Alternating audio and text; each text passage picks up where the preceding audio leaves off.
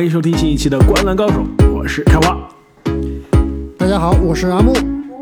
大家好，我是正经。那么又是一个周日啊，又是一次我们在录音之前刚刚结束的 NBA 抢七大战啊，又一次见证了历史的诞生。在波士顿花园主场，凯尔特人队的杰森塔图姆拿下了 NBA 历史上抢七大战的最高分，五十一分。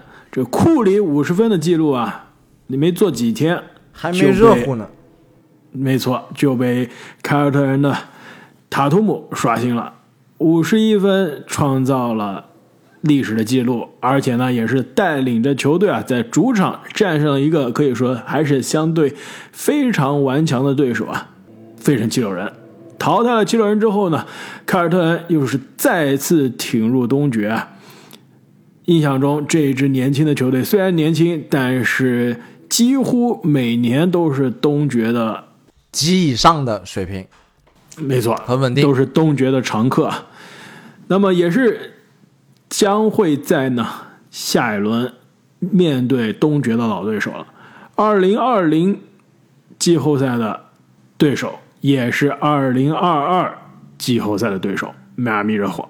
因此呢，本期节目我们会跟大家来复盘一下刚刚结束的这个创造历史的抢七大战，以及结束的这整个系列赛啊，可以说也是充满着挺多的话题。接下来再前瞻一下东部决赛的对位。其实上期节目我们跟大家已经前瞻了西部决赛的对位，也是给出了我们的预测。如果大家错过了那期节目，欢迎大家再去收听一下。我们对于西部的预测，那本期让我们来关注一下东部。首先还是采访一下两位啊，看完这一场抢七大战有什么样的心得体会？其实对于比赛，我觉得开花还是你来分析比较靠谱一点，因为其实这场比赛说实话，上半场我也是看的不多啊。但是据开花的这个短信给我们的直播，是上半场非常焦灼，非常精彩。那我看了下半场，我是完全看不出来焦灼，完全看不出来精彩啊！而且在这场比赛之前，其实我们三个人都预测或者都有这种预感，觉得，哎，这七六人是不是有戏？感觉七六人会赢，是吧？哈登会不会 carry？但是。你看完比赛再回过来想，我们当时这个预测，想想我们怎么会这么 是喝了多少会想出这种这种结论来？你想喝了假的，主要是 是不是？对，是不是喝了假酒？首先，你怎么可能会相信 G 七的里弗斯？你再怎么相信 G 七的恩比德？恩比德 G 七有没有赢过开花？好像一场没赢过吧？你怎么可能相信 G 七的哈登，对吧？这加三个人加起来，你就不可能赢啊！这比赛，对，把这三个人组合在一起，确实就是季后赛关键比赛拉大胯的这个集合体。我没有说哈登 carry 啊，我给你们原句说的是预感哈登绝杀，绝杀，绝杀不 carry，绝杀，他可以全场就中一球，也可以是绝杀，而且绝杀说明赢得很艰难，对吧？塔图姆第六场，等一下，塔图姆第六场打的挣不挣扎？挣扎吧。最后大翻盘靠的是他第四节突然来的手感，那绝杀一一道理。的确，我是有想法，感觉七六人可能有机会啊。毕竟一场定胜负嘛。当时我觉得说不定真的差距没有大家想的那么大，真的说不定能以下克上。但是最终的结果是让人挺失望。大数据啊！上半场，等一下，你你要是看了上半场，尤其看了第一节。你觉得这真的是有戏啊？第一节可以说两边打的有来有回，但是明显七六人是塔克 carry 吧？没错，塔克第一节得十一分，你敢信？很明显就是七六人第一节是准备的更好，而且呢，哈登的思路也是很明确，对吧？你你是限制我的突破嘛？那行，我就找空位的皮尔塔克。那皮尔塔克也真的就是张手就有，并且呢，第一节。恩比德呢也是机会很多，因为上一场打完之后，不是据说恩比德不开心吗？说打到最后四分钟没有球权。那好了，我现在第一节大家就让你喂饱，对吧？让恩比德第一节也打得开心，虽然手感不好，但是机会很多。所以一上来，其实其实说到这个赛后的发言啊，我真的觉得恩比格恩比德的这个心智还是非常的幼稚啊，在这么关键的时刻，他居然像一个小孩耍脾气一样说，嗯。都怪他们不给我传球，所以我们才输的。完全没有一个 MVP 的风范，而且完全没有这个带领七六人破釜沉舟的勇气啊！而且我觉得之前的比赛，他赛后说的是别的 player 要 show up，对吧？就他打的还可以的时候，别人打了不拉胯的时候，他是别人 show up，是吧？就很离谱。而且其实我们看比赛，我不知道其他人怎么样，至少我跟阿木觉得最强的手段还是蹬地挡拆，就是由哈登去发起进攻。会更加的威胁，对吧？而不是让恩比德你在这个弧顶，甚至是三分线这个地方接球就开始呃晃啊，这个这个干拔后撤步，对不对？不是这样的。比赛打到第二节呢，这个一度七六人是建立了将近十分的领先优势啊，九分的领先优势，但是剧情就在这一刻发生了转折。其实真正发生转折的这个点呢，这样的神奇。就是哈登在进攻的时候啊，有一球，这个感觉他想造一个犯规，然后右手的肘呢是打了杰伦布朗，把杰伦布朗在空中呢是打翻了，然后呢杰伦布朗应该是嘴唇还是牙齿这流血了，哇，还是鼻还是鼻子流血了是吧？好像是鼻子流血了，一下哇生气了，这个本来还戴着面具啊，直接面具摘了，然后鼻子塞着棉花就跟你干。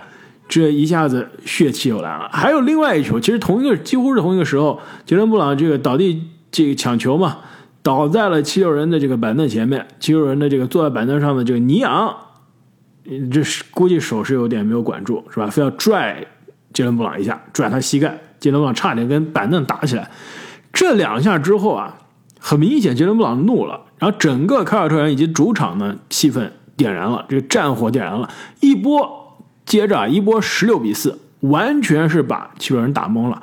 里弗斯这边就是经典的这个里弗斯的表情开始出现了，就是那种半张着嘴，神情 既惊讶又恐慌又呆滞，不知道怎么办，叫个暂停，但是上来呢也没有任何变化。就这一波十四比六之后啊，虽然后面还是。就是第二节还有来有回，打到第二节结束，上半场结束，两边其实根本分差没有拉开嘛，还是三分之内。但是你也知道，这个里弗斯的这个表情已经出卖了他，不知道今天该怎么打了。那到了第三节，塔图姆开始接管，一波啊，三十一比五，整个第三节打花，比赛已经结束了。接下来就基本上就是大家在看塔图姆能不能超越库里了。所以你要看第第前两节上半场。这个比赛是有悬念的，而且其实两边呢各有成功，各有失败。但是第二节的末尾，再到第三节一波流带走，那是的确在下半场，在下半场又让我们看到了熟悉的里弗斯，熟悉的所谓的季后赛哈登和恩比德了，是让我有些失望。其实之所以我觉得我们会对哈登在赛前有一定的这个希望啊。还是因为他这个系列赛毕竟是曾经以一己之力 carry 过，对，而且 carry 了不止一次。当时我就跟两位说啊，我说我觉得哈登的整个心态的这种桎梏，其实被他打破了。就多年以来，我就背着这个季后赛拉胯的名头，我在这一轮系列赛，我终于证证明了自己。所以我会感觉，在这个季期啊，这么重要的比赛，哈登真的他会为自己硬气一回。但我没有想到啊，我这都是美好的错觉，呃，而且当时就是大数据，小数据，阿木的小数据分析，还有这个 CD 流，对吧？非常的有道理。其实当时在哈登啊那场 carry 完，特别是给我们这个中国留学生的暖心举动后啊，我就已经开始自称哈登球迷了，呃，所以我也也是因为这方面原因啊，对他寄予厚望。但是很遗憾，最后这场比赛依旧是没有。坚持住，没有突破自自己最后的那个心理的防线。哎，说到哈登球迷啊，说一个场边的花絮。看直播的时候啊，我相信这看到全场的朋友肯定看到，这镜头不断给这个场边有个观众是在波士顿客场啊，穿着哈登的红色的球衣，还贴着这个大胡子，就坐在七六人板凳席的后面。然后镜头还给了他几次特写，就如果。加入我们喜马拉雅新米团的朋友，肯定觉得这个小哥有点熟悉，就是每次一起跟我去看七六人比赛的，我们一起看了这个七六人篮网的第四场啊，去年这个圣诞大战啊啊，以及去年的季后赛，他今天就在现场，而且坐在场边。本来是让我一起去的，但是没办法，波士顿有点远，明天还要滚回来，这个回家上班，没去是吧？错过了这个机会，说不定我去就不一样了，剧情是吧？我做的这个梦，这是哈登绝杀就有机会了。这个小哥应该就是开花很多内幕消息的来源，对吧？还是比较靠谱的。那么这个系列赛结束了啊，两位有什么样的感觉啊？这个之前我记得阿木啊在哎，等一下，等一下，我们还没有吹塔图姆呢，在软硬之间随意变换的男人，不应该吹一波吗？史上 G 七最高分，完全是从上一场那个上第四节之前的阴霾当中彻底走出来，应该是从上一场第四节的火热手感延续到了这一场，对吧？对，没错，而且是联盟前五。也正好是母亲节，对吧？因为比赛的时候还是美国的这个周日下午啊，塔图姆也是把自己的母亲叫到了现场，然后当时说了，今天是母亲节，所以我让我妈现场看球，我必须要证明一下，送上我的节日礼物。呃，说实话，上一场第六场的时候，塔图姆其实更有话题，就仿佛打了三节半乔丹普尔的比赛，对吧？到了最后四分钟，变成了乔丹普尔的乔丹。突然就变成乔丹普尔的队友吧，变成了库里，非常的神奇。其实打完第三节的时候，当时我想跟你们说的，我说你看，是不是又要有一个个位数的比赛了？个位数得分。当时就是这样的，当时好像就是我记得是打了两节半得五分吧，应该是很拉胯，非常拉胯。对，而且最后也是毫无征兆。其实他投进那第一个三分球的机会不是特别好，然后后面几个球还是有有空位。但第一个三分球确实是硬拽给他拽进去的，而且包括第二就是连续两个三分球直接把对方打垮了，确实是有点不讲道理。是打了三节半只得了三分，最后四分钟连进四个三三分球是得了十六分，这真的是太不讲理了。所以塔图姆确实是需要吹啊，但是我刚才记得我是刷这个美国第一詹黑 Skip Bayless 的这个啊。推特啊，好，他意思就是说，这塔图姆，就我们看需要看到的塔图姆，不是说啊怀疑他不能得五十多分，对吧？包括我们在这个今年的全明星赛也是创造了全明星赛得分的历史记录，对吧？而且他好像是常规赛、全明星赛、季后赛，呃，都拿过五十分、五十加，很厉害。是的，非常夸张，就是准起来、手顺起来无敌，绝对无敌。但是。就是大家对于塔图姆的一些质疑啊，包括我们对于塔图姆的质疑，就是是不是神一场鬼一场，能不能够保持住一个比较好的状态，连续好的状态，而且特别是在你手风不顺，特别是就之前我们一直讲了塔图姆赖以生存的，他这么高身高赖以生存的技能是三分球，对吧？你三分球进不进就是你的晴雨表。那今天三分球准了，确实是哇，怎么拽都有。包括上一场第四节也是怎么拽都有，确实很杀人。但是在你三分球不准的时候，能不能同样为球队这个做出贡献？这个是我们需要啊后面看的。那其实这个我们其实应在对下轮分析的时候来分析啊。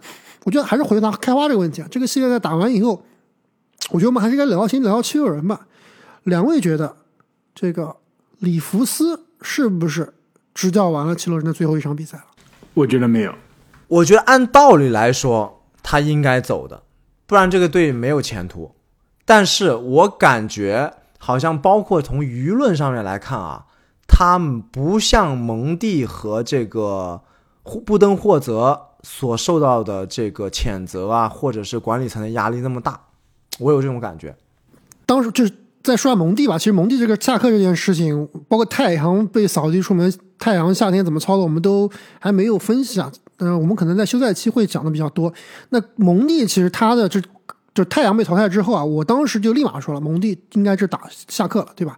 包括因为太阳有一个新的老板，这个老板非常有魄力，我也特别特别喜欢。雷厉风行，我特别喜欢。敢跟约基奇干，对，敢跟约基奇干，敢跟约基奇在场下场上假摔是吧？啊，抢球，包括这个 floff 假摔，啊。而且包括我听到一些采访啊，非常的接地气，非常的就像那种怎么说呢，有点像 NBA 里面的马斯克那种感觉，就是决定呃这个 execution 就决定力很强，但是呢又非常的呃怎么说呢，有点口无遮拦吧，比较不容易说违心的话。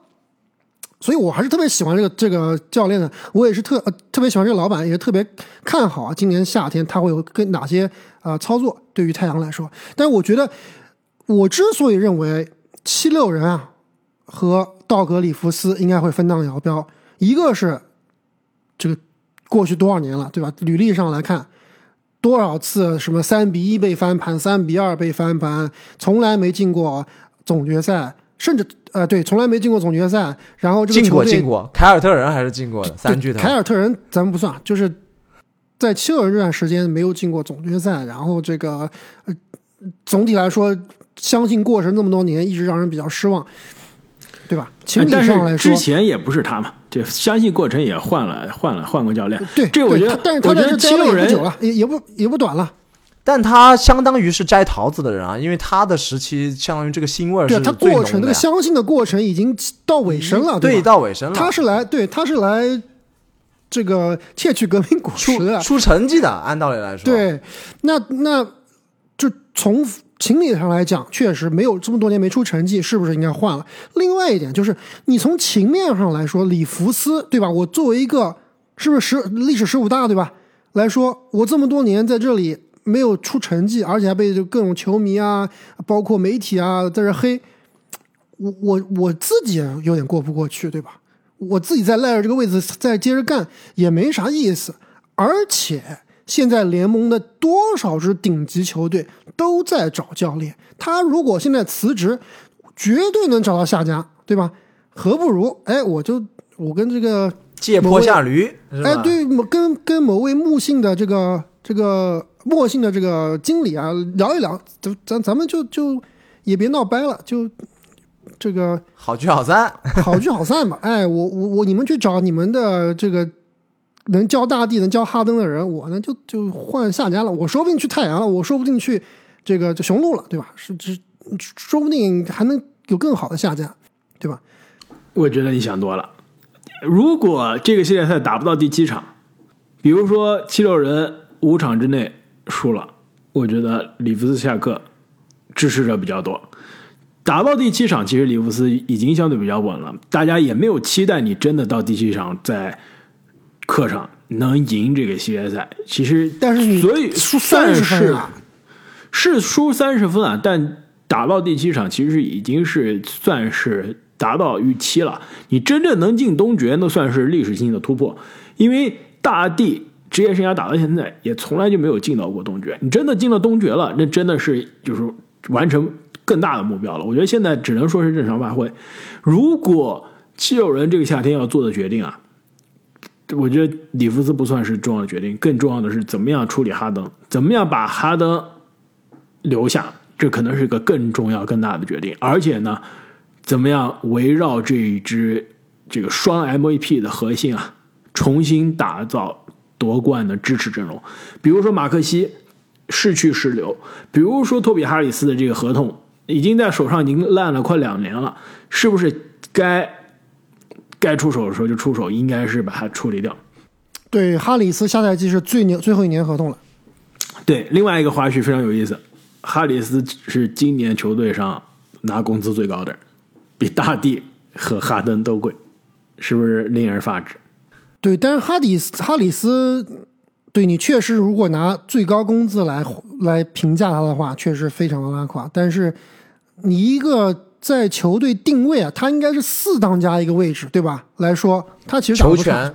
对，啊，你这个系列赛打的不差，这个系列赛绝对轮不到他来背锅，绝对跟他一没有任何的这个重大关系。但是如果你工资最高呢？